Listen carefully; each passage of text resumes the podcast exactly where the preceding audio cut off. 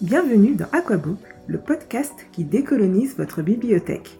Vous entendrez ici des femmes et des hommes passionnés qui partagent leur coup de cœur littéraire et racontent leurs rencontres avec les littératures afro.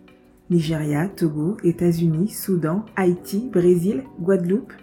Grâce à leurs témoignages, vous découvrirez l'infinie diversité et l'extrême richesse de ces littératures venant des quatre coins du monde. De l'Afrique aux Antilles, en passant par la Caraïbe, et sans oublier les diasporas africaines. Êtes-vous prêt à débuter votre exploration au cœur des littératures africaines? C'est parti, l'aventure commence maintenant. Bookapax. Si vous êtes féru de littérature et que vous avez un compte Instagram, vous devez forcément connaître ces huit lettres. Depuis plusieurs années, les post-it d'Asma guident nos achats compulsifs de livres. Aujourd'hui, elle a décidé de présenter un des livres les plus remarquables et déroutants de cette rentrée littéraire, La plus secrète mémoire des hommes, de l'auteur sénégalais Mohamed Mbougassar. Un échange qui nous a conduit à parler du pouvoir de la littérature, un sujet plein de sens pour celle que la littérature a en quelque sorte sauvée. Bonjour Asma. Bonjour. Bienvenue dans le podcast Aquavogue. Je suis très très heureuse de te recevoir euh, aujourd'hui. Est-ce que tu peux te présenter? Bonjour et merci euh, pour l'invitation. Je m'appelle Asma. Je suis femme, je suis mère, je suis épouse, je suis mère de trois enfants et euh, je suis écrivaine, chroniqueuse littéraire sur Instagram et podcasteuse. Ça fait beaucoup. beaucoup de casquettes à porter. Ouais. C'est des casquettes qui se rejoignent un peu. Donc, oui. Voilà. Ok. Alors tu l'as évoqué euh, à l'instant, tu tiens un compte Instagram euh, Bookapax, ça fait euh, plusieurs années déjà que qu'on te connaît, enfin ceux qui, qui sont sur Instagram et qui chroniquent aussi des livres, je pense te connaissent, on reconnaît ton compte Instagram aux petits post-it euh, sur lesquels tu fais tes revues et tu as un podcast aussi depuis pas très longtemps. Depuis bientôt un an et demi. Ah bah ouais, ah bah ça fait déjà un an. Ouais, ça passe vite. J'ai l'impression que ça faisait quelques mois, bah non, je retire ce que j'ai dit depuis un an déjà. Est-ce que tu peux revenir un peu sur la, la création de, de Bookapax? Qu'est-ce que ça veut dire Bookapax? Okay. Pourquoi le podcast Tout ça? Euh, j'ai découvert Instagram euh, fin 2015 à peu près. Et en fait, dans ma famille, on s'échangeait pas mal de livres.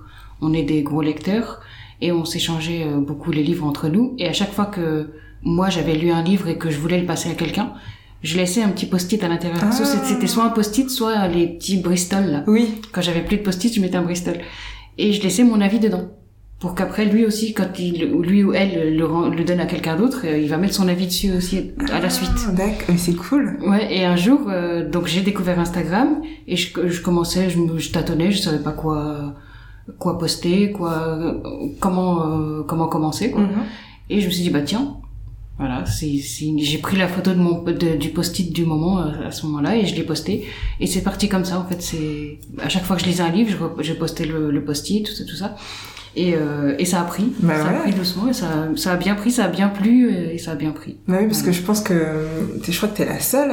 Enfin, peut-être que maintenant il y a d'autres personnes qui le font, mais à Ouais. l'époque t'étais la seule à faire ça. Et... Les post oui, les post-it, Les post-it, oui. ouais. Oui, oui, oui. Et en plus, c'est un exercice qui est, moi je trouve ça compliqué parce que c'est hyper concis. C'est ça. Et tu dis tellement de choses. On arrive vraiment à sentir ce que t'as, ce que t'as ressenti, ce que t'as pensé du livre, alors que c'est quelques lignes.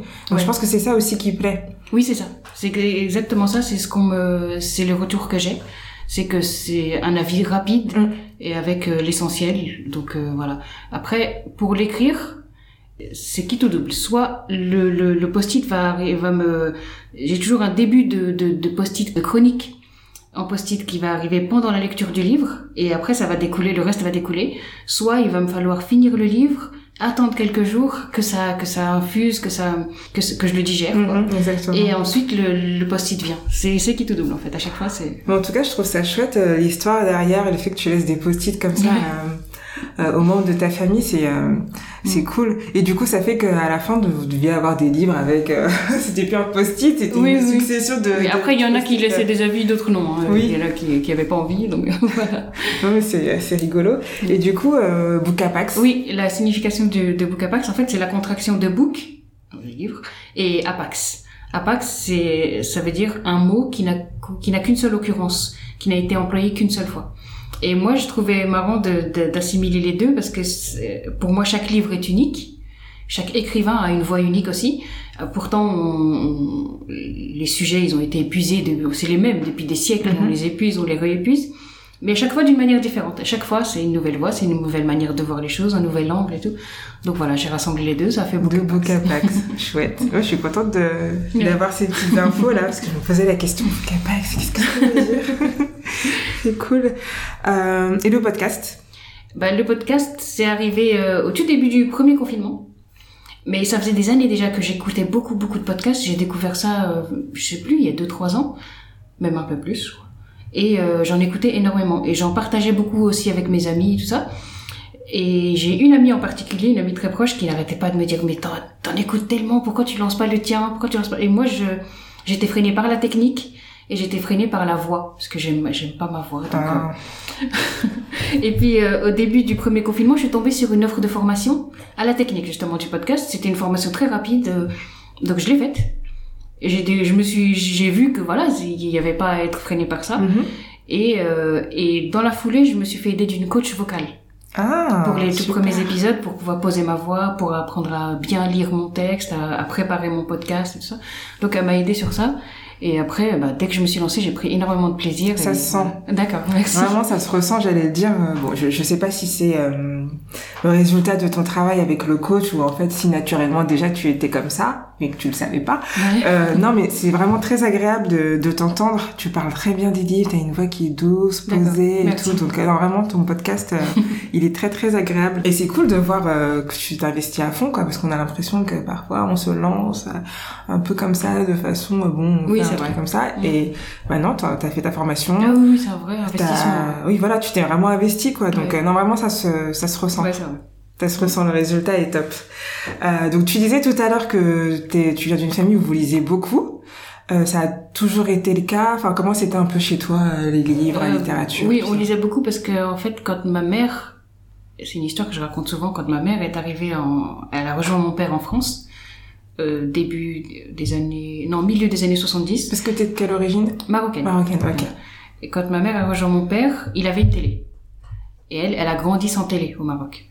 Elle a viré la télé. Elle a tout fait pour la virer. Ça, ça a pris du temps. elle a réussi. voilà, elle a réussi à la virer. Et elle, pour elle, il fallait qu'on lise. Donc on avait énormément de livres à la maison, avec le peu de moyens qu'on avait, donc pas énormément, mais dès qu'on pouvait acheter des livres, on en achetait. Et on était deux fois par semaine à la bibliothèque. Donc on, on, on, empruntait pas mal, on était six enfants, donc euh, six enfants qui empruntent, on, on revenait avec des tas de livres, ouais. Et donc euh, ouais, on lisait énormément, donc euh, c'est tout naturel, quoi. Ouais, tu baignais dedans. Voilà, je baignais dedans. C'est chouette. Mm. Et ton père, est-ce qu'il lui, il s'est prêté au jeu aussi Oui, oui, oui. Ouais. oui. Il a vu les, il a vu les bénéfices, donc oui, oui. Ah bah ta mère carton plein. Ouais. Super. Alors, euh, donc tu chroniques sur euh, Instagram. Qu'est-ce que tu penses un peu de ce milieu de, de Bookstagram sur euh, sur euh, sur les réseaux? Est-ce que tu penses que les, les avis ont une valeur? Ou est-ce qu'il y a que les, les, les critiques littéraires auxquelles on peut accorder plus de plus de crédit? Qu'est-ce que c'est quoi ton avis, ton recul un peu sur sur ce milieu? À nous, tous les avis, pour moi, tous les avis ont une valeur. Après, il n'y a pas mieux que de se faire son propre avis à soi. Après, euh, pour moi, c'est, ça peut être qu'une bonne chose, toute cette émulation. Euh, Instagram, c'est plein de conneries, entre guillemets. Donc, euh, toute cette émulation autour du livre, pour moi, et, ça peut être que bon. Et après, ce que je pense, c'est qu'il faut en sortir. Parce que quand on voit, euh, quand on voit Instagram maintenant, au tout début, c'était pas comme ça. Mais maintenant, de plus en plus, les maisons d'édition voient le potentiel d'Instagram. Mhm. Et donc, ils commencent à s'en emparer, et ils commencent à, et, et ils envoient beaucoup de livres. Donc c'est comme s'ils nous traçaient un chemin avec leur euh, avec, et ils nous imposaient un agenda avec leur sortie et tout ça. Et c'est pour ça qu'on voit tous les comptes quasiment à chaque fois on voit les mêmes livres qui, apparaissent et qui réapparaissent à chaque fois. Donc je pense qu'il faut savoir aussi en sortir et aller voir d'autres littératures, aller voir d'autres auteurs, les auteurs auto-édités, les il faut sortir des têtes de gondole, il faut sortir des des, des auteurs qu'on nous impose quoi. Mais sinon, non, c'est une très bonne chose. c'est intéressant ce que tu dis, en effet, parce que c'est vrai que bon, là, en plus, on est en plein dedans, c'est la rentrée littéraire, donc on va avoir... Euh, bon, après, on n'est pas très bien placé pour en parler, puisqu'on va discuter d'un minutes de la rentrée littéraire. Mais, euh, mais c'est vrai qu'on va voir passer euh, les mêmes, les mêmes auteurs, les mêmes livres, les mêmes maisons d'édition, tout ça, et que ça laisse peu de place aux autres et mais j'ai l'impression que c'est un peu euh, entre guillemets le, la responsabilité des grands comptes, parce que c'est ceux qui sont les plus suivis. C'est eux qui ont les services de presse, parce que quand on a un petit compte, ben, on achète ses livres, hein, on les emprunte à la bibliothèque ou autre, mais on les achète. Donc ça nous laisse un peu plus de, de liberté. puisque c'est notre choix quoi. Mm, on va vers ce qui nous attire. Alors que quand on les reçoit, je pense qu'on a quand même la tentation de les lire rapidement parce qu'il y a en face quelqu'un qui attend quelque chose. Ça. Après, c'est un autre débat de est-ce qu'on va les, chroniquer si on n'a pas aimé ceci, cela, mais en tout cas, il y a quand même le, le, donnant-donnant, quoi. Je mm. un livre, donc si tu peux quand même le lire euh, rapidement pour en parler. Il y a, une, il y a une certaine forme de pression, c'est vrai. je la ressens un peu, mais après, moi, je, je fais en sorte de m'en détacher parce que je, je, je pense que je ne suis redevable de rien envers les, les maisons d'édition. Ils font le choix de m'envoyer les livres, ok. C'est avec plaisir, mais je, je pense que je, j'ai le droit d'aller voir ailleurs. Voilà. J'aime bien ça. J'ai le droit d'aller voir Mais ça se voit que, enfin, t'as l'air assez libre. Euh, et justement, ce qui est bien aussi avec ton, ton compte et maintenant ton podcast, euh, qui est un podcast engagé, comme tu le dis si bien, c'est que tu te, tu t'arrêtes pas euh, aux têtes de gondole, comme tu le disais tout à l'heure. C'est vraiment, euh, tu essayes de lire un peu de, de tout, des auteurs divers en auto-édition ou autre. C'est vrai ça, euh, c'est appréciable aussi dans, dans le milieu euh, mm. des, euh, des bookstagrammeurs. Je vais pas te demander c'est ton rapport à la littérature parce que je pense que tu vois là, tu lis beaucoup, ça fait un peu partie de euh, partie de toi. Mais par contre, je vais te poser la question de l'écriture parce que tu es autrice. Donc, ton attrait pour les mots, est-ce qu'il a toujours été là? Est-ce qu'il s'est construit avec tes lectures? Comment comment c'est né un peu tout ça? Il s'est construit avec mes lectures. Bah, comme je lis depuis toute petite, à force de lire, à un moment ok, je me reconnaissais dans les situations, je me reconnaissais dans les, dans les, des fois dans les personnages, des fois dans les sentiments, dans les émotions transmises. Mais il y a un moment où je me reconnaissais plus dans, dans l'identité, dans le, dans, dans qui j'étais moi en tant que euh, arabe, française, marocaine, euh, toutes ces identités multiples, je les retrouvais pas dans la, ou très très peu, ou alors très cliché, ou alors, mm. tu vois, dans la littérature. Donc j'ai eu envie naturellement de, pas forcément au départ, pas forcément avec cette conscience-là, mais juste le fait de, de lire, lire, lire, lire énormément.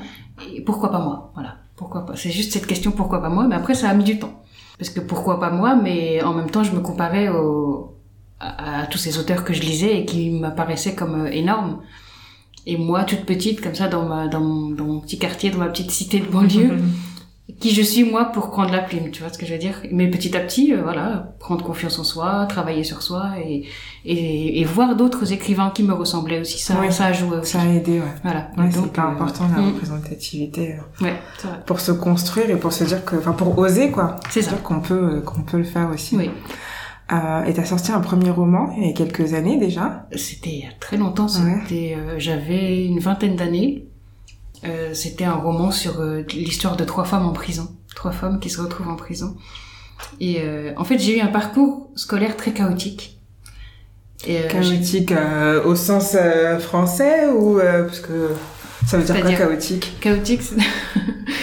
Avec le recul maintenant, j'en suis fière de ce mais pendant longtemps, ça a été une, une source de complexe. C'est-à-dire que j'ai redoublé énormément et qu'avec le temps, je me suis rendu compte que j'étais pas fait pour le système mm. en fait. Moi, je travaillais que dans les matières qui me plaisaient et tout ce qui me plaisait pas, je, je foutais rien. Non, c'est pas pour Mais vraiment, je faisais rien. Et donc, j'ai redoublé pas mal de fois, trois, quatre fois. Et euh, arrivé à un moment, j'avais la vingtaine, je devais être en terminale et j'allais redoubler encore une fois. Et je me suis dit, bah, je vais pas faire une année blanche encore à refaire les mêmes choses. Quoi faire, quoi faire, quoi faire? Et, et petit à petit, s'est imposé l'idée d'écrire. Et c'est comme ça que j'ai écrit ce premier livre. C'est venu d'un d'un jet comme ça. C'est et mon père à cette époque-là était abonné au Nouvel Observateur. Hmm. Et j'ai vu une, une publicité dans le Nouvel Observateur qui, qui disait oui vous êtes vous êtes écrivain, euh, on recherche des nouvelles plumes. Et j'ai envoyé mon manuscrit à cette maison d'édition. Sauf que moi je connaissais rien au milieu de l'édition à cette époque-là. Et en fait c'était une maison. Oui j'étais très jeune. Et c'était une maison à compte d'auteur. Compte d'auteur, C'est-à-dire que j'ai dû payer pour être édité. Oui, ok. C'est pas moi qui l'ai payé, c'est mon père. et, mais mais c'était déjà un, un, premier pas posé. J'ai eu un livre entre les mains avec mon nom dessus. C'était pour moi c'était énorme. Mais c'est énorme. mais vraiment c'était euh, c'était euh, voilà c'était le début de quelque chose. Après j'ai mis du temps à, à parce que ça a été quand même c'était énorme, mais ça a été une mauvaise expérience dans le sens où je découvrais un monde que je connaissais pas et qui qui m'ouvrait pas du tout les bras Mais parce que juste pour que pour que je sois sûre de bien comprendre, c'était comme un concours où il y avait une sélection. Non, c'était pas, non non, c'était c'était une maison d'édition classique. J'ai envoyé un manuscrit, ils l'ont accepté. Ah voilà, ok, d'accord. Et euh... oui, donc c'est d'autant plus énorme quoi. Ouais. Pour du premier coup, alors vrai. que. Mais après, je sais pas si c'est énorme ou c'est juste parce que il fallait payer et que ils... je sais pas. Non, non, non, non. je dis que c'est énorme. je ne sais pas. En tout cas, euh, il a existé et j'en ai encore quelques exemplaires, mais ça, voilà, ça a été le ça a été le début. Et ensuite, je me suis je me suis un peu laissée porter par les par les conseils de, de mon entourage, de mes amis, de ceux que je rencontrais. Et j'ai comme j'aimais écrire, on m'a dit bah pourquoi pas le journalisme? Je me suis un peu formée au journalisme. J'ai fait presque dix ans à écrire euh, pour, euh, pour des journaux sur internet, mais c'était pas ma voix en fait. C'était pas du tout ma voix. Et un jour, c'était fin 2015 j'ai rencontré une fille qui m'a dit tiens je viens de créer un atelier d'écriture pourquoi tu viendrais pas? Et le, le prochain atelier c'était le lendemain. Et j'y vais. Et j'ai renoué ce jour-là avec l'écriture. J'avais jamais complètement abandonné mais voilà c'était ça s'étiolait. Et là ce jour-là j'ai renoué avec l'écriture et je me souviens très bien en sortant de de, de cet atelier j'appelle mon mari et il me dit oui ça va? Euh, je dis oui euh, je reviendrai, euh, j'étais, c'était trop bien, ça y est, j'ai trouvé ma voix, je vais, je vais, c'était, c'était comme une évidence en fait, c'est comme si elle m'avait remis sur les rails. Ouais, c'était la révélation. Voilà. Et cette même année, j'ai donc remporté un concours de nouvelles et j'ai publié le deuxième roman. Le fils de Zawa. Ah, mais c'est celui-ci que, que je connais, je ne connaissais pas du tout le premier. D'accord. D'accord. Cool, mais quelle En 2017, voilà, le mars 2017, euh, le fils de Zawa est sorti. Cool, mais quelle histoire Et tu vois, justement, c'est pour ça que je te demandais au début euh, chaotique euh, pour qui? Oui, Parce qu'il y a plein d'enfants en fait qui sont pas euh, entre guillemets adaptés au système scolaire tel qu'il est construit en France. Et en fait, toi, il aurait juste fallu que qu'il y ait quelqu'un qui voit ton potentiel ou ton intérêt, j'imagine pour tout ce qui est toutes les matières littéraires. C'est ça. Voilà pour que tu puisses te, te révéler en fait tout simplement tu vois c'est pas on n'est pas des, des petits euh, tu sais un peu comme les cubes pour les enfants là que tu mets comme ça, ça. avec la bonne forme non en mm. fait. Donc euh, c'est je suis contente que toi t'aies pu te révéler et je, je pense aux, aux autres Exactement. pour qui ça n'a pas été le cas en fait. C'est ça c'est c'est ma réflexion. Souvent je me pose la question. Souvent quand je vois maintenant j'ai des enfants qui sont au collège au lycée et, et quand et je suis maman je suis parent délégué aussi et quand on est en conseil de classe ou en conseil de discipline et que je vois des parcours un peu comme ça qui sont cabossés, ça me, ça me renvoie tout de suite à moi et ça me fait mal au cœur. C'est ça, c'est c'est dommage. Mm. Mais bon, on espère que, que, que ça va changer. J'ai l'impression qu'il y a quand même de plus en plus de personnes qui en parlent. Oui, et il y a de plus en plus de prise de conscience. Oui. Après, il faut avoir, euh, faut avoir les bons, ouais, il faut, faut être euh, éveillé à ça aussi. Oui, mm. c'est vrai. Tout à fait. Est-ce que tu as un genre euh, littéraire de prédilection? Est-ce que tu lis un peu de tout? Non, je lis essentiellement du roman. C'est vrai que... C'est vrai? Ouais, ah oui, essentiellement. Mon mari lit essentiellement de l'essai. Il lit très peu de romans, à part ce que je lui impose. Complétez bien. Il faut, il faut que tu lises, ah, T'arrives à lui en imposer? Ouais, ça va, des fois, mais euh, ouais, c'est compliqué. Lui, il est exclu vraiment exclusivement roman. D'ailleurs, notre non, bibliothèque... Euh, essai, essai, essai, oui on a une bibliothèque, il y a une partie roman et une partie essai. Les, deux ne cohabitent pas, quoi. Euh, ils cohabitent un peu, mais ouais, c'est voilà. rigolo. Ouais. Non, moi, c'est exclusivement roman. C'est vrai que j'en lis énormément. Euh, voilà. Et t'es pas tenté euh, par les essais euh... Ça m'arrive des fois, mais je vais en lire, je vais lire euh, des parties. J'ai des mhm. parties qui vont m'intéresser. Je vais picorer dedans. Voilà. C'est plus ça que que lire un essai de bout en bout. Ok. Moi, j'ai l'impression aussi que quand on lit les essais, c'est plutôt parce qu'on a envie de trouver un peu les réponses à des questions qu'on a pu se, qu'on peut se poser, qu'on a pu Exactement. se poser. Euh, si tu devais décrire les littératures noires en un mot, lequel tu, lequel tu choisirais? Pour moi, euh, j'ai réfléchi en, en venant et pour moi, la littérature africaine, c'est celle qui ose. Vraiment, c'est, euh, je trouve que c'est des littératures qui, qui galvanisent un peu, qui, qui, bah, comme La plus secrète mémoire des hommes et, et d'autres, c'est des livres qui tout de suite arrivent à nous empoigner, à nous arracher au quotidien et, euh, et en même temps, euh, quand je pense à Imbolomboué par exemple, ils osent et en même temps ils nous proposent d'autres futurs, d'autres choses, d'autres voies, d'autres... Donc euh, ouais, voilà, c'est une littérature qui ose. Qui ose, mm. ok. Et quels sont les livres justement, donc tu as mentionné Imbolomboué, mais quels sont les livres ou les auteurs qui... Euh, Qu'est-ce qui t'inspire cette façon de voir les littératures afro?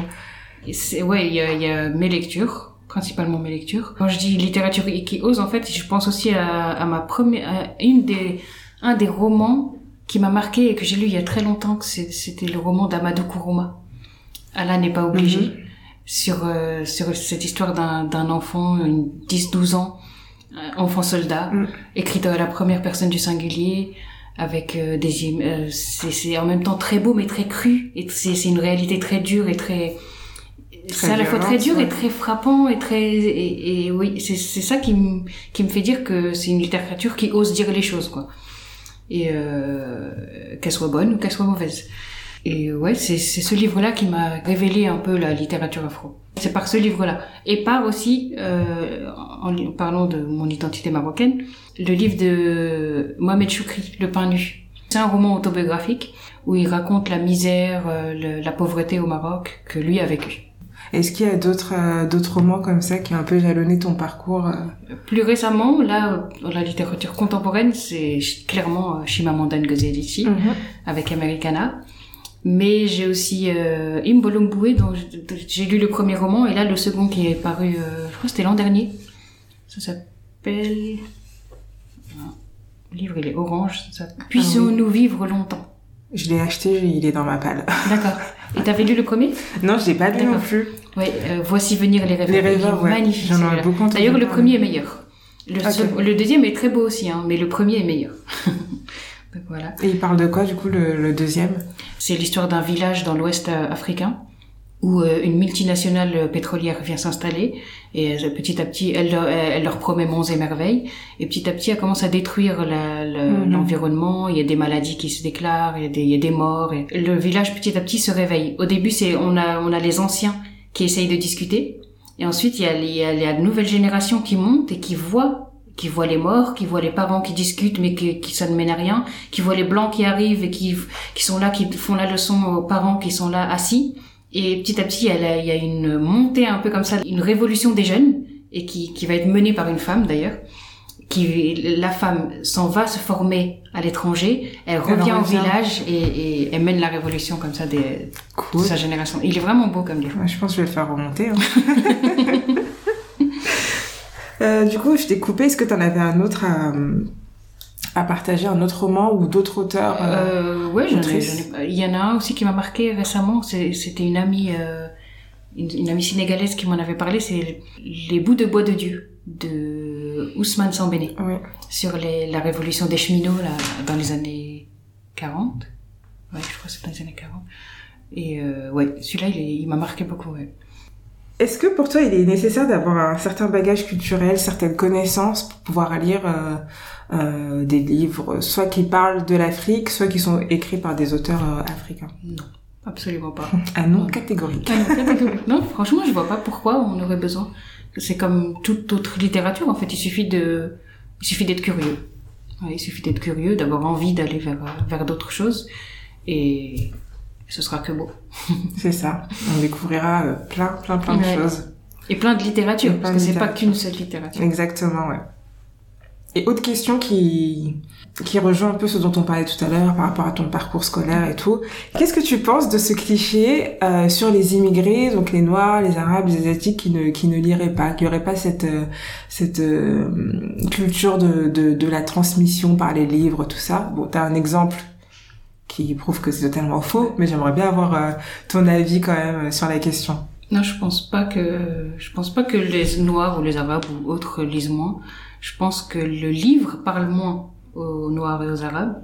Je pense que il y a un déficit de représentativité tout simplement. Quand je vais à la Fnac, avec euh, les milliers de livres qu'on me présente, je je me vois pas moi en tant qu'arabe, en tant que ou mon ami en tant que noir. Ou, je me vois pas dans tous ces livres ou très peu. Et dans ce très peu, il y a beaucoup de clichés, il y a beaucoup de, de, de, de préjugés, il y a beaucoup de racisme, clairement. Et il y en a très peu où je me reconnais pleinement, où je suis vraiment, euh, quand je les lis, c'est un soulagement, où je suis bien dedans, c'est comme un livre doudou, mhm. où je, vraiment c'est moi. Tu vois Donc euh, non, on lit pas moins, c'est juste que et la littérature est réservée à personne. C'est juste que on n'est pas assez présent dedans, on n'est pas assez euh, à nous de nous en emparer en fait de cette de la littérature, des des mots, de pour moi c'est c'est une évidence quoi.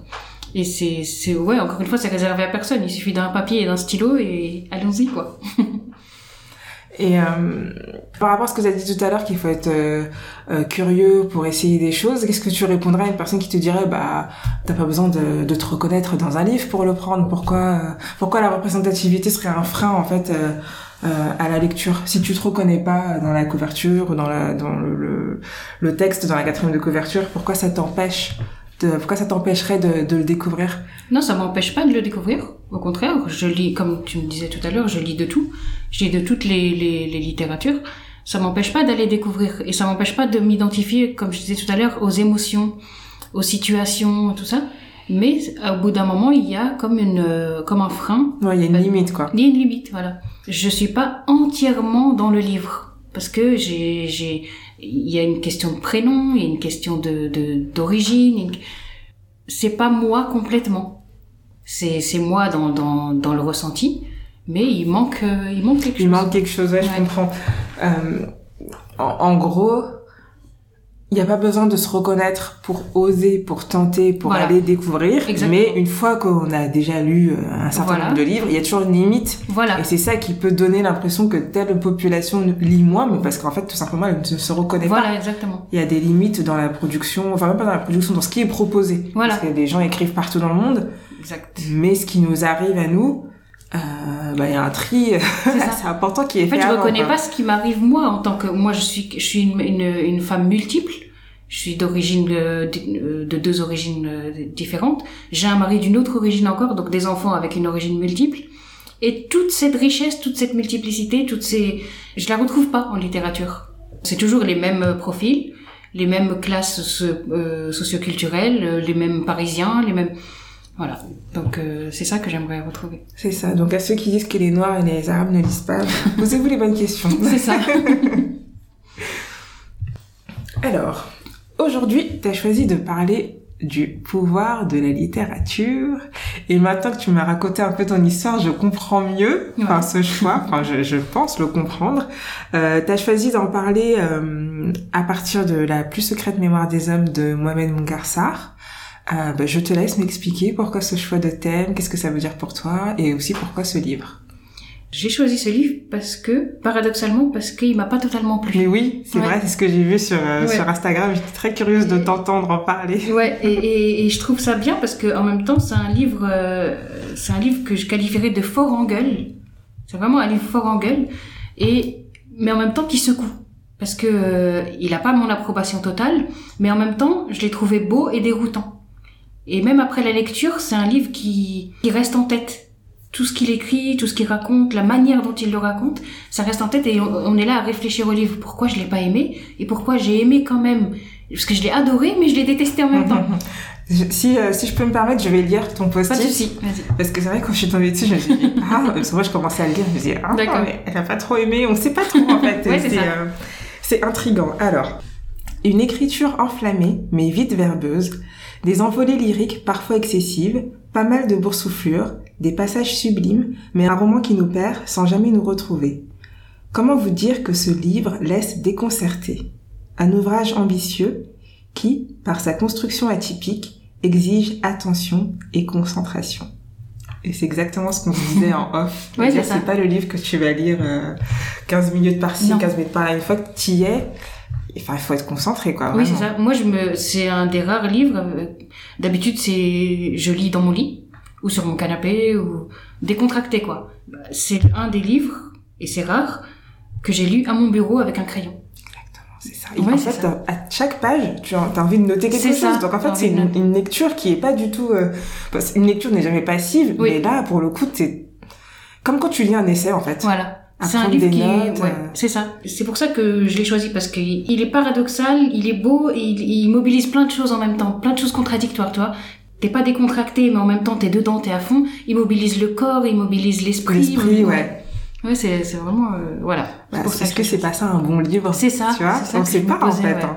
il interroge beaucoup, il questionne beaucoup. En plus, il questionne beaucoup le bon livre, la, la, bonne littérature, la littérature en général, la littérature afro. Du coup, est-ce que tu peux le résumer pour ceux qui, qui ne, qui ouais, un résumé euh, aussi. c'est vrai que c'est difficile. c'est difficile de résumer, mm. celui-ci. Il y a tellement de choses. Ouais, parce qu'il il y a tellement de choses et en même temps, il part un peu dans tous les sens.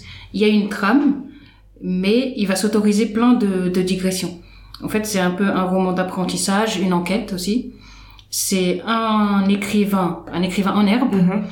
qui va à la découverte, qui va enquêter sur un écrivain maudit, qui a été euh, publié très longtemps, mais dont on a perdu la trace, perdu la trace et pu et, et supprimer les ouvrages aussi. Et euh, sur ce chemin-là, il va faire d'autres rencontres qui vont le mener à d'autres choses et qui vont lui apprendre des choses, qui va des personnes qui vont lui apprendre sur lui et sur la littérature. C'est un roman euh, qui réfléchit sur la littérature. Exactement, mm. c'est ça. Et euh, le lien avec le pouvoir de littérature, le pouvoir de la littérature dont tu as choisi de parler, c'est tu le vois dans quel enfin comment tu fais ce lien Dans ce paradoxe-là. D'accord. Dans le fait que le, voilà, j'aime la littérature et en même temps j'aime il aime lui il parle de la littérature comme quelque chose qu'il aime mais en même temps quelque chose qui bouscule quelque chose qui fait mal quelque chose qui peut détruire aussi quelque chose qui peut grandir qui peut faire grandir. Donc ouais c'est ça c'est ça que c'est un peu ma vision de la littérature. En mhm. fait la littérature elle peut tout et elle peut rien. Elle peut tout et elle peut rien ouais, non, non c'est vrai que c'est un livre qui est très très dense. Ouais. Euh, et oui on peut l'aimer autant qu'on peut le détester. Vraiment vrai. Euh, mm. Je sais qu'il y a des personnes qui ont lu les premières pages et qui ont arrêté parce que c'était déjà perdu ou parce que, mm. comme tu dis, c'est un peu verbeux. C'est ça. Euh, bon, après, c'est aussi le, la personnalité de l'auteur principal qui veut ça. Mm. Mais oui, il faut ça, il faut s'accrocher parce que je pense que moi, je l'ai pas encore terminé mais je pense qu'il permet d'avoir des d'ouvrir la réflexion sur pas mal de, de, sujets en fait. On, aime bien lire on aime bien les livres et particulièrement vous qui écoutez le podcast si vous aimez bien la littérature africaine afro tout ça je pense qu'on peut trouver des réponses ou en tout cas d'autres questions euh, dedans. Donc euh, bon. D'ailleurs, c'est un roman que je recommanderais, pour en, venir à ta question, c'est un roman que je recommanderais particulièrement à quelqu'un qui écrit. Ah ouais. Ouais, ouais, vraiment, ça, parce que c'est, parce que justement c'est une expérience d'écriture. En même temps une expérience de lecture mais en même temps une expérience d'écriture. Comme lui il écrit très bien. C'est vraiment Mohamed Mbougarsar c'est quelqu'un qui sait écrire. Mhm, mais en même temps c'est quelqu'un qui sait écrire et qui en fait des fois trop. Moi je trouve que dedans des fois il y avait des pages inutiles. Il y a des scènes qui va tirer tirer tirer sur des pages entières. Et je me disais mais pourquoi mhm. c'est bon tu l'as dit déjà et tu l'as bien dit. Donc pourquoi étirer? C'est fatigant et il y a des passages c'est sublime il suffit de quelques lignes où il nous dit tellement. Et il nous perd aussi avec ça. Voilà. Ouais, ouais. Donc euh, ouais, je conseillerais à quelqu'un qui écrit. En même temps, il verrait ce qui est beau et ce qu'il faut pas faire. et toi, qu'est-ce que t'as, qu'est-ce que t'as appris en tant qu'autrice avec ce livre? Surtout, j'ai appris que la structure joue.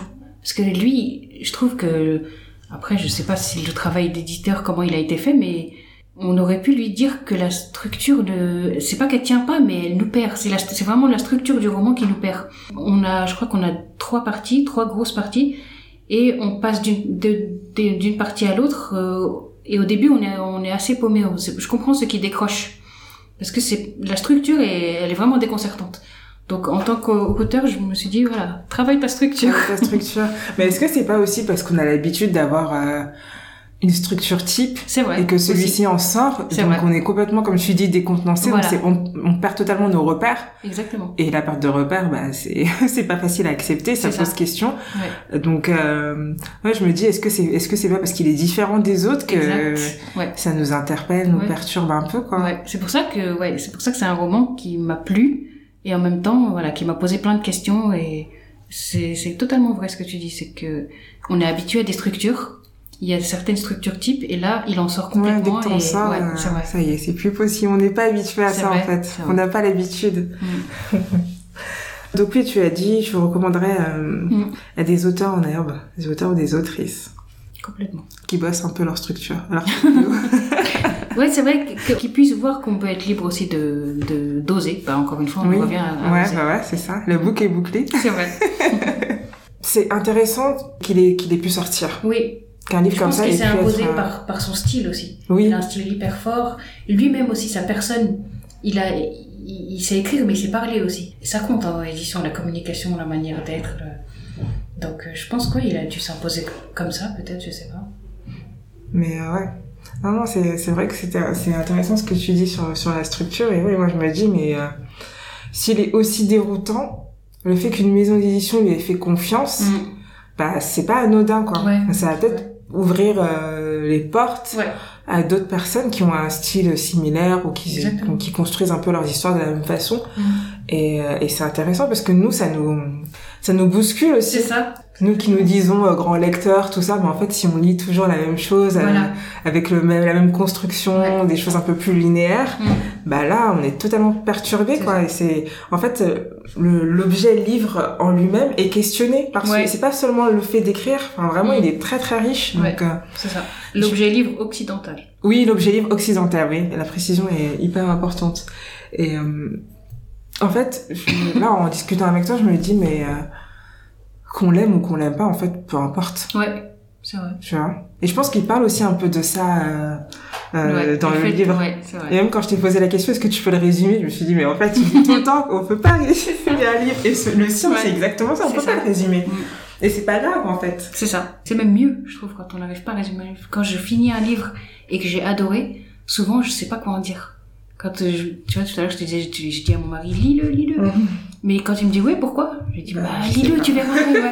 Juste, euh, t'es tellement, voilà, c'est un, un, un beau choc. vois, Oui, ouais, que ouais, tu, tu dis, non, si, si j'en parle, je le salis, tu vois. C'est comme si je, je, te, je je- T'as peur de mal en parler. voilà. C'est exactement ça. C'est c'est compliqué de, de, de le proposer, de le Mm. recommander aux gens. Exactement. Parce que t'as peur qu'ils te disent, mais attends, j'ai rien compris. Ouais. Euh, Le mec part dans des envolées lyriques qui font cinq pages. Mais oui. Il y a un moment, je sais plus de quoi il parle, mais les phrases, la phrase, elle fait deux pages. Voilà. Mais Il met des points de, des, des points Des points de- oui, voilà, c'est ça. tac, il accumule, il accumule. C'est ça, je dis, c'est trop. euh, oh, faut, faut, faut s'accrocher. Comme je sais Ouais. pas quand je vais les finir. hein. je sais pas quand je vais les finir, mais euh, non, c'est bien. Ça, ça, ça dit aussi de belles choses sur le futur de, de la littérature. Quoi. Ouais. Et même la manière dont il, des fois, quand il, il est assez, euh, il est assez rude aussi avec les écrivains afro. Euh, Est-ce que tu as un ou des passages de, du roman que tu aimerais bien lire? Et des- Oui. peut-être des passages qui vont pas nous perdre. Je plaisante. Non, il ne perd pas. C'est des passages assez courts. J'en ai deux. Le premier commence comme ça. Le traducteur, après ma lyrique péroraison, m'a regardé quelques secondes puis a dit Ça ne veut rien dire. Je vais te donner un conseil. N'essaie jamais de dire de quoi parle un grand livre. Ou si tu le fais, voici la seule réponse possible. Rien. Un grand livre ne parle jamais que de rien. Et pourtant, tout y est. Ne retombe plus jamais dans le piège de vouloir dire de quoi parle un livre dont tu sens qu'il est grand. Ce piège est celui que l'opinion te tend. Les gens veulent qu'un livre parle nécessairement de quelque chose. La vérité, dit Egan, c'est que seul un livre médiocre ou mauvais ou banal parle de quelque chose. Un grand livre n'a pas de sujet et ne parle de rien. Il cherche seulement à dire ou découvrir quelque chose. Mais ce seulement est déjà tout. Et ce quelque chose aussi est déjà tout. On a besoin de rien dire On a après besoin ça. de rien d'autre, c'est clair. Et deuxième passage, c'est sur les écrivains africains. Et c'est ce que tu veux? Accéder à la notoriété littéraire dans ce monde extérieur? Oui. Aucun écrivain africain établi ici ne l'avouera publiquement. Chacun niera, en accompagnant sa déclaration d'une pose rebelle. Mais au fond, cela fait partie des rêves de beaucoup d'entre nous. Pour certains, c'est même LE rêve. L'adoubement du milieu littéraire français, qu'il est toujours bon dans sa posture de railler et conchier. C'est notre honte, mais c'est aussi notre gloire fantasmée, notre servitude et l'illusion empoisonnée de notre élévation symbolique. Oui, Stan, voilà notre triste réalité. Le contenu misérable de notre rêve misérable. La reconnaissance du centre. La seule qui compte. Donc euh, oui, c'est un extrait euh, qui est très révélateur. Oui, parce qu'il est, il y, a, il y a beaucoup de cynisme. C'est en même temps drôle. Parce que dans la marge, j'ai mis un lol. Moi aussi, je fais ça. Ouais, il est, il est assez cynique et assez drôle et en même temps cynique sur lui-même parce que lui-même publie en France. Donc euh, voilà. C'est ça, une raison de plus de, de, de lire ce livre. Ouais. On a dit qu'il était très confusant, tout ça, mais il est confusant parce qu'il est drôle, parce qu'il nous interroge, parce qu'il nous perd. Enfin, il a plein de qualités. Mm. Les qualités de ses défauts aussi. C'est ça. Exactement. Alors, quels sont tes projets futurs? Est-ce que tu as un livre en préparation? Oui. Mais après, il faut un éditeur. C'est celui que tu, tu écris à la BNF C'est ça, exactement. Exactement, j'ai un abonnement à la BNF, j'habite pas loin, donc euh, ouais, j'ai un abonnement à la BNF et je, oui, je suis en pleine écriture d'un roman. Là, j'avais écrit la version 1, je suis sur la version 2, mais en parallèle, je cherche toujours un éditeur, donc euh, voilà. Et j'aimerais, ben, autre projet, faire, continuer à faire grandir le podcast, le développer. Oui, on va en parler un petit peu. Euh, juste avant, l'auto-édition, ça t'intéresse pas du tout? Ben, j'y ai pensé, mais moi, je suis quelqu'un d'assez solitaire. Pour s'auto-éditer, il faut savoir sortir de cette, de cette solitude et, pour, euh, pour, pouvoir communiquer, pour pouvoir organiser des événements autour du livre. Je sais que j'en suis pas capable. Ou alors, il faudrait s'entourer d'une équipe, mais je sais pas. Pour le moment, en tout cas, c'est pas une option vers laquelle je, je, vais. Ok, bon, avis aux, aux, aux éditeurs, aux éditrices qui écoutent peut-être le podcast. Voilà, il y a des mails qui peuvent s'envoyer, des appels, passer, tout ça. Donc le podcast. Euh, Est-ce que tu peux en parler, le présenter pour euh, celles et ceux qui ne l'ont pas encore découvert? Ok, euh, ça s'appelle le Book Podcast. Euh, chaque semaine, chaque lundi, je prends un livre et euh, je vais développer une chronique autour de ce livre. Je vais d'abord euh, dire comment il est arrivé dans ma vie. Je vais lire des extraits, je vais parler de l'écriture, de la manière dont l'auteur euh, nous amène l'histoire. Bref, je vais chroniquer un livre et j'aime bien prendre l'angle de pourquoi je dis podcast littéraire et engagé, toujours l'angle de la représentation. J'essaye de choisir le plus souvent des romans écrits par des auteurs aussi, euh, comme on dit maintenant, racisés. Mhm. Et euh, voir l'angle de la représentation à chaque fois. Et s'ils sont pas racisés aussi, comment ils, comment ils parlent des Noirs, des Arabes, des Asiatiques, et voilà. Et comment ils abordent toutes Voilà. ces questions-là Comment, les, comment ils dessinent ces personnages-là. Ok.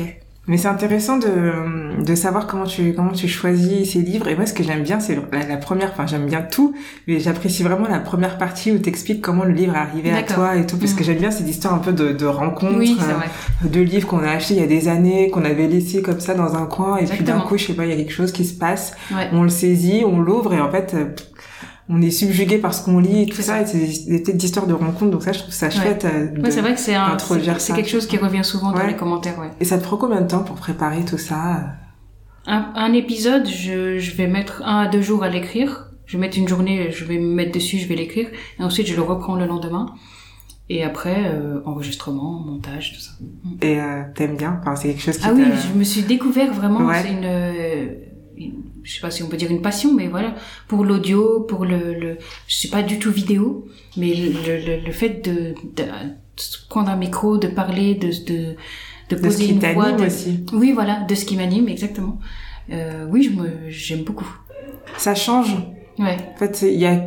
j'écoute pas trop euh, finalement de moi de podcasts euh, littéraires, d'accord. Euh, mais le tien, euh, c'est un peu comme un rendez-vous, quoi. Ça veut D'accord. dire que même si les livres, je vais pas forcément les lire, Mm. les lire, pardon. Donc même si je vais pas forcément les lire, j'ai envie de savoir ce que t'en as pensé, euh, comment. En plus, t'es autrice, donc t'as une façon de d'amener les choses et d'écrire euh, qui est aussi très intéressante. Donc euh, Merci. bravo pour ça. Merci. Donc on arrive à la fin de, de, de notre échange.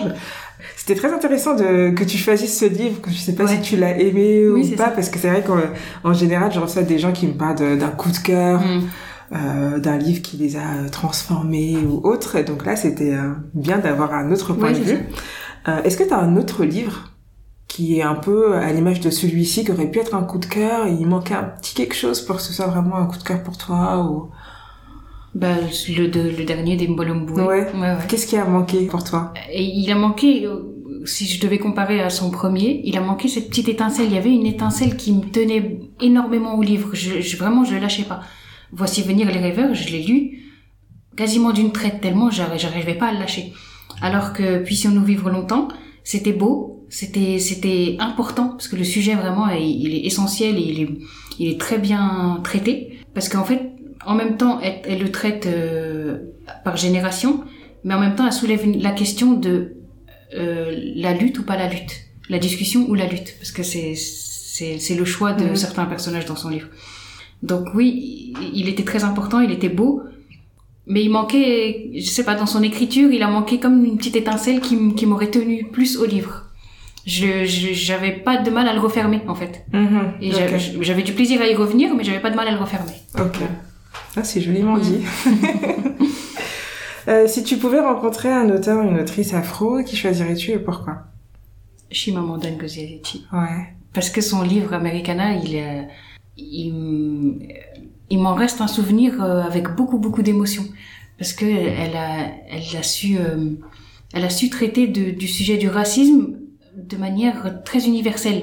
Elle, elle parle d'une femme noire qui est partie du, de, de, du Nigeria aux États-Unis. Mais moi, en tant que femme française, musulmane, marocaine, euh, en France, je me suis reconnue dans quasiment toutes les scènes qu'elle décrit. Et ça, et c'est comme si c'était une voix qu'elle portait, Mhm. ma voix. Alors que c'est quelque chose que je retrouve pas dans la littérature française. Encore, on revient à ce qu'on disait tout à l'heure. Pourquoi la représentativité? C'est quelque chose de soulageant. Tu te dis t'es entendu, voilà. Et donc, euh, ouais, c'est un livre qui m'a marqué et j'aimerais beaucoup la, la rencontrer, parler littérature avec elle, comment elle a écrit ce livre, comment, ouais. Ok, c'est vrai qu'elle revient, elle revient beaucoup chez Mamanda. Elle est très, très, très appréciée. Et euh, euh, ben, moi, je suis très contente que tu que tu en aies parlé euh, comme ça et que tu aies pu dire ce qui t'a plu dans le livre parce que moi, Americana, pour le coup, c'est pas du tout. Enfin, je l'ai aimé, mais euh, j'ai préféré ses autres euh, ses autres romans et je suis toujours curieuse de savoir ce qui a fait que ça a été un si grand succès. Et tu le dis très bien en fait. Et je, mais je comprends mieux D'accord. Euh, pourquoi autant de gens l'ont Mm. aimé, se sont reconnus aussi dans, Mm. euh, dans, dans ce qu'elle dit, dans ses propos, dans, sa, dans cette voix en fait universelle qu'elle porte pour beaucoup de personnes. Euh, dernière question, qui aimerais-tu voir à ta place pour un prochain épisode d'Aquabook? Bah, je t'en parlais en off hein, un peu avant. Et moi, je verrais bien Sandy de Aben Africa. Parce que tu l'as déjà reçue avant. Mhm.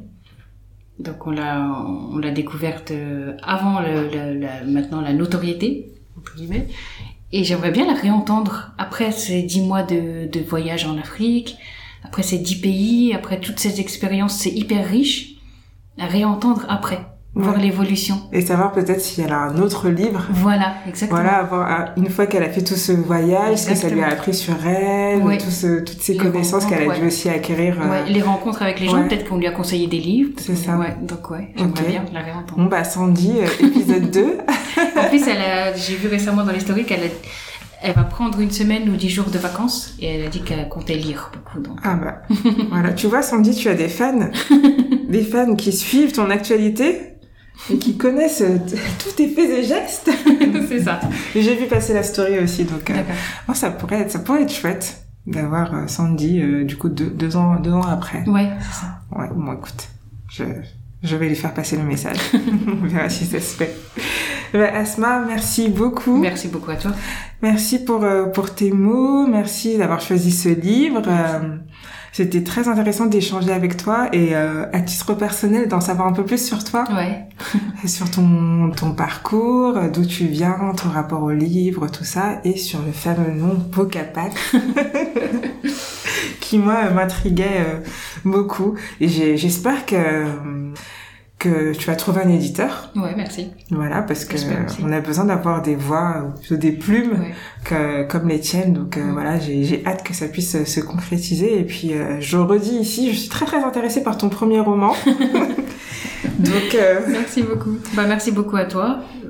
J'apprécie énormément ton podcast. Merci. Je, je repartage dès que je peux. oui, j'ai vu ça. Merci beaucoup. Et donc, ouais, très ravie de, de figurer dans, dans ta liste. Merci beaucoup. À bientôt. Merci, à bientôt. Merci à Asma pour cet échange autour du livre de la rentrée littéraire. Merci à vous pour vos écoutes et nos échanges toujours plus passionnants.